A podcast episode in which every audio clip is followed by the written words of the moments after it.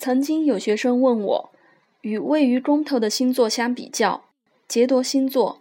不是位于宫头，而是整个星座被一个宫位包围的星座，是否没有那么重要？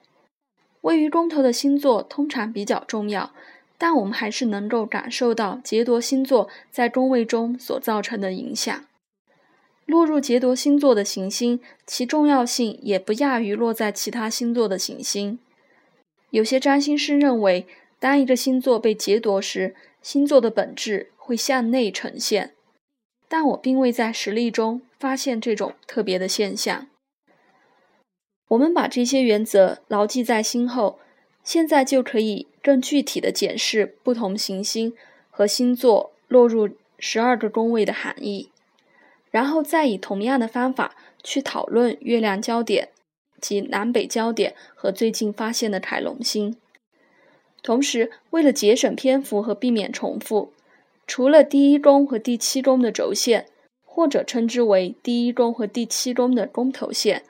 我并没有单独的去探讨每个星座落入每个宫位的意义。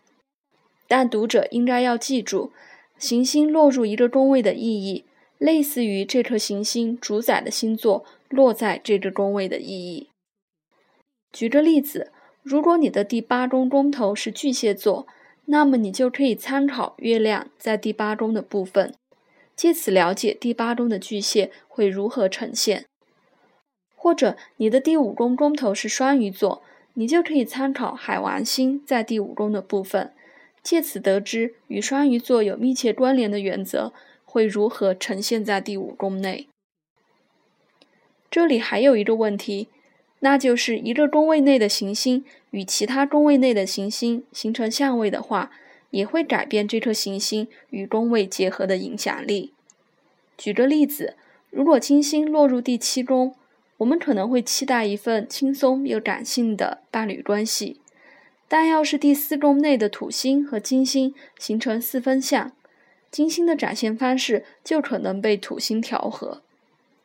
我有时会观察同一个宫位内的行星呈现良好相位和困难相位之间的差别。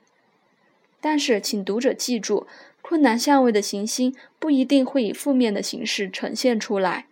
而是需要经过较多的努力和挣扎，才能展现困难相位的正面力量。如果想要进一步的了解如何才能具体的利用困难相位，建议读读者阅读克里斯蒂娜·罗斯的佳作《占星咨询》。正如他清楚的提醒我们的，每一个相位，星图上的所有元素都应该同一而论的背后，都有一个人站在那里，一个人累积至今的看法、哲学观、训练和经验。都会影响相位的表现方式。他自己活出了那每个相位，